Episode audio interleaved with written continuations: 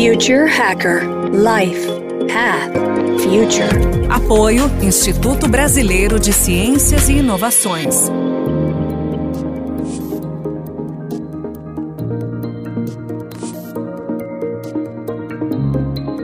Olá pessoal, bem-vindos de volta ao segundo bloco do papo super legal, interessante com o Ricardo Cato.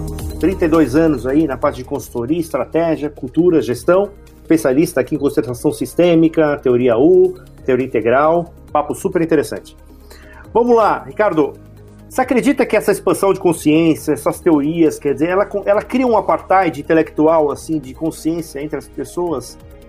Existe realmente uma, uma diferença de percepção do mundo das pessoas da era convencional e da era pós-convencional, ou do nível de consciência pré-convencional, convencional e pós-convencional. A forma com que a gente enxerga o mundo é diferente. E, portanto, a gente luta pelas necessidades, tem a sensação de escassez, a sensação de, de estar sempre em luta pela sobrevivência muito forte. É um problema mesmo, que é como que a gente enxerga o mundo.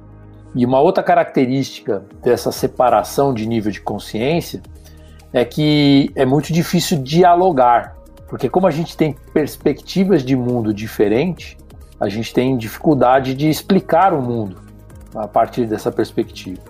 Você comentou ali no meu currículo, né? Eu, eu sou um estudioso e praticante de teoria U, que nasceu lá no MIT, né? Um centro de tecnologia renomado. E o professor Otto Scharmer, da equipe do professor Peter Seng, desenvolveram uma abordagem para trabalhar a questão humana das inovações, é, de como que as inovações acontecem, como que as pessoas se dão conta né, de uma inovação e acreditam e dão um passo no futuro. Esse trabalho de pesquisa, mais de 20 anos atrás, ele nasceu entrevistando inovadores da época, né? pensadores, filósofos, acadêmicos, empreendedores, né? empresários bem-sucedidos, e se percebeu que todos eles, bem-sucedidos, bem inovadores, eles sabem lidar com o futuro emergente.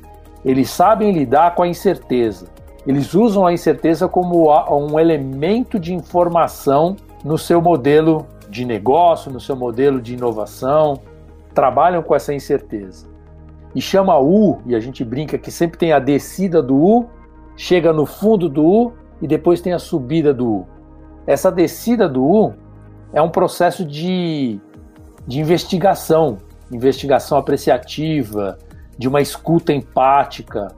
E é muito incentivado você ir na fronteira do sistema, onde a inovação acontece.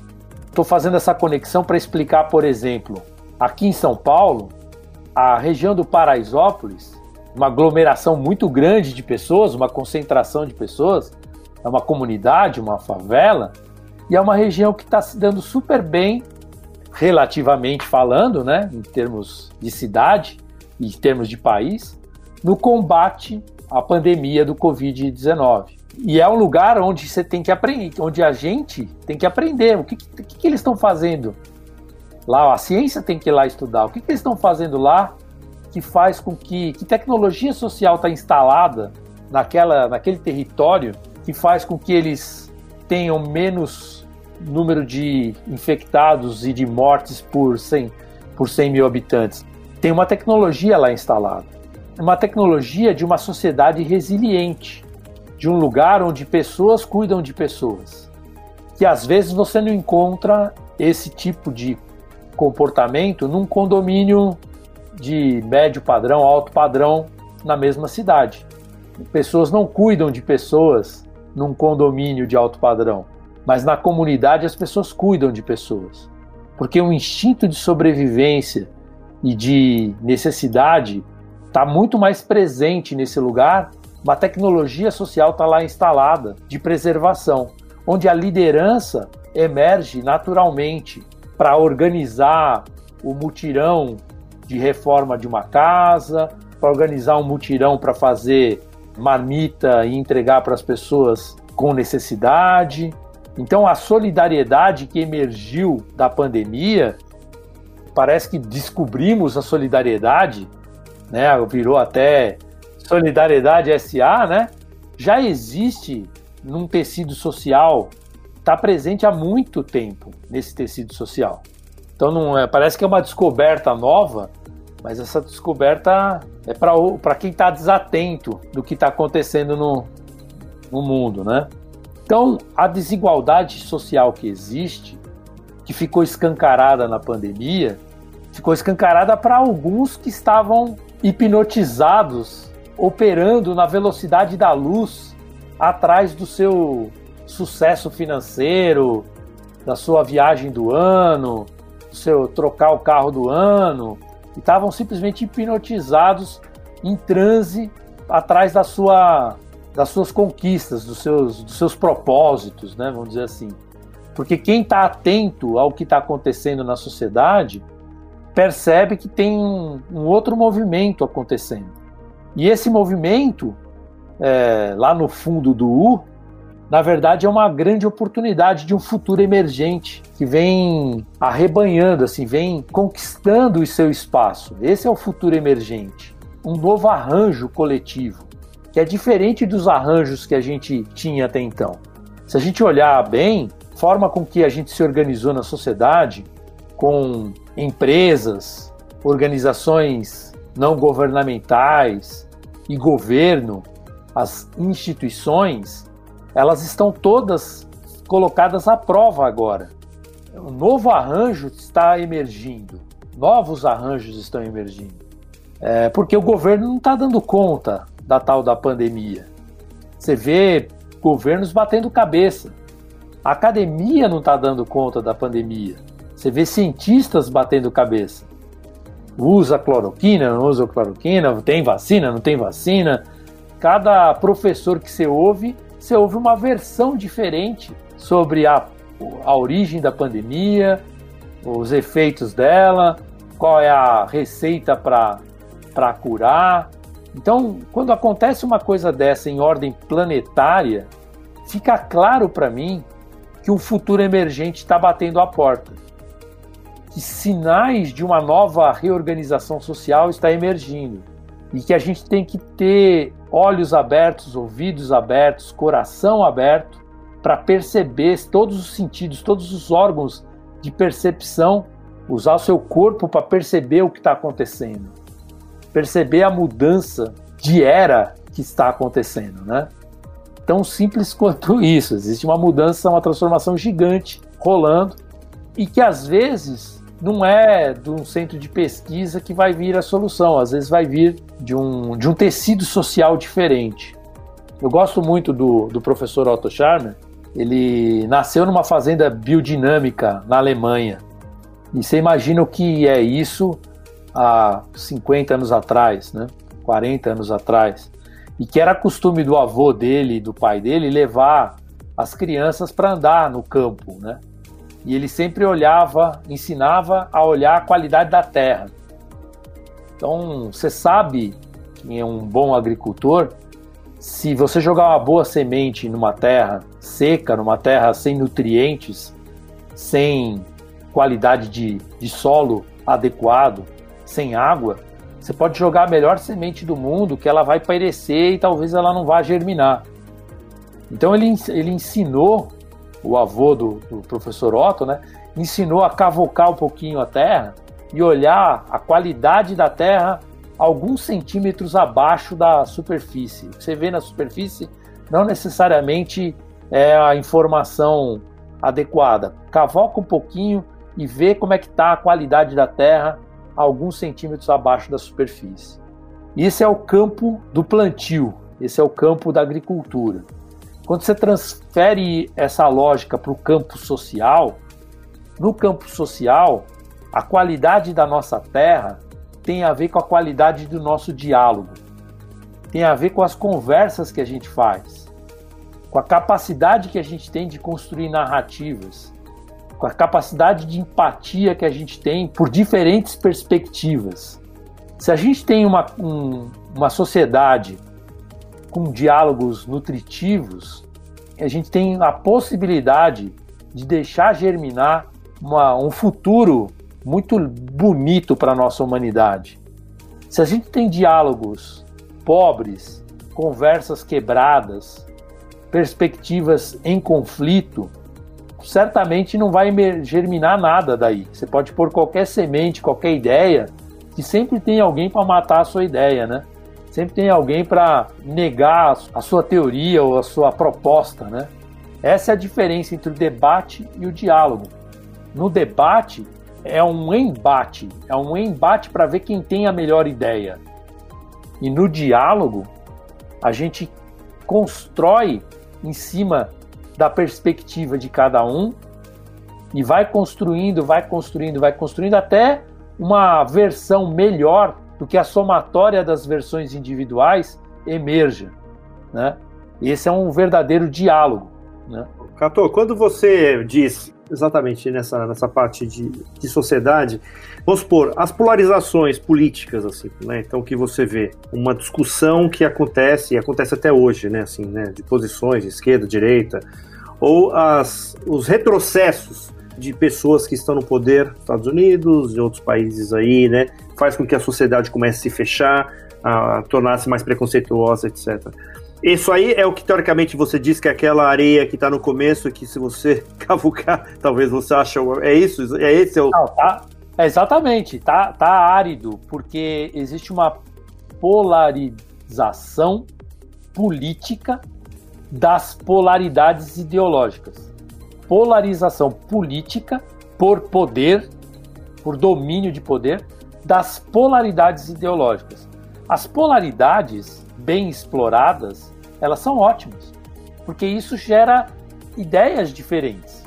A gente pode olhar, por exemplo, qualquer tema que a gente está falando aqui de, por exemplo, renda, renda básica. Você tem uma visão de ideologia mais à esquerda da renda básica você pode ter uma visão mais à direita da renda básica. Se não tivesse a polarização política, a gente teria um diálogo e a gente encontraria um meio termo interessante, que seria a somatória das coisas boas da ideologia mais à esquerda com as coisas boas da ideologia mais à direita. E teria uma proposta de valor muito interessante para a população. Agora, como existe o medo de concordar com o seu adversário, dos dois lados tem isso, tanto à esquerda quanto à direita, se ele concordar, ele vai ficar fraco e vai perder a eleição, vai perder. Então, a gente polariza politicamente a situação e não se abre para um diálogo. Gera um embate. Esse embate tem um campo social por trás desse debate que é terrível em termos de, de construção. A gente, não, a gente roda em círculos e não, e não constrói nada a partir disso. É isso né? ficou muito claro, né, nas últimas, né, nos últimos tempos aí. Cato, eu vou querer dar um pulo agora para o futuro, cara. Eu queria dar um pulo para a parte da singularidade. Então, assim, você contando toda esse, essa parte de expansão, né, de consciência, desse tipo de coisa. Primeiro, você acredita na singularidade? E você acredita que posso ter esse tipo de inteligência artificialmente ou não? Eu tenho que trabalhar alguns outros conceitos para falar dessa questão da inteligência artificial, né? Eu acredito muito na versão da física quântica. Sou um seguidor do Amit Goswami, onde tudo no mundo é energia, é informação. Tudo que existe manifestado é energia e é informação. O nosso corpo humano é uma informação numa vibração de onda menor, densa e, portanto, ele está materializado. Mas tudo é informação e a gente tem acesso à informação. Emoção é energia em movimento sensações é um processo físico-químico que acontece nos nossos órgãos. Pensamento é um processo eletromagnético que acontece no nosso sistema nervoso. E tudo isso é manifestação de um campo quântico.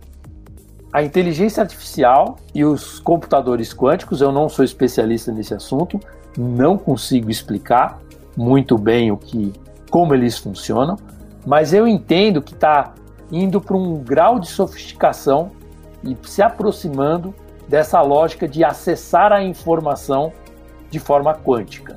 Hoje você consegue colocar numa gota de água, armazenar informação numa gota de água.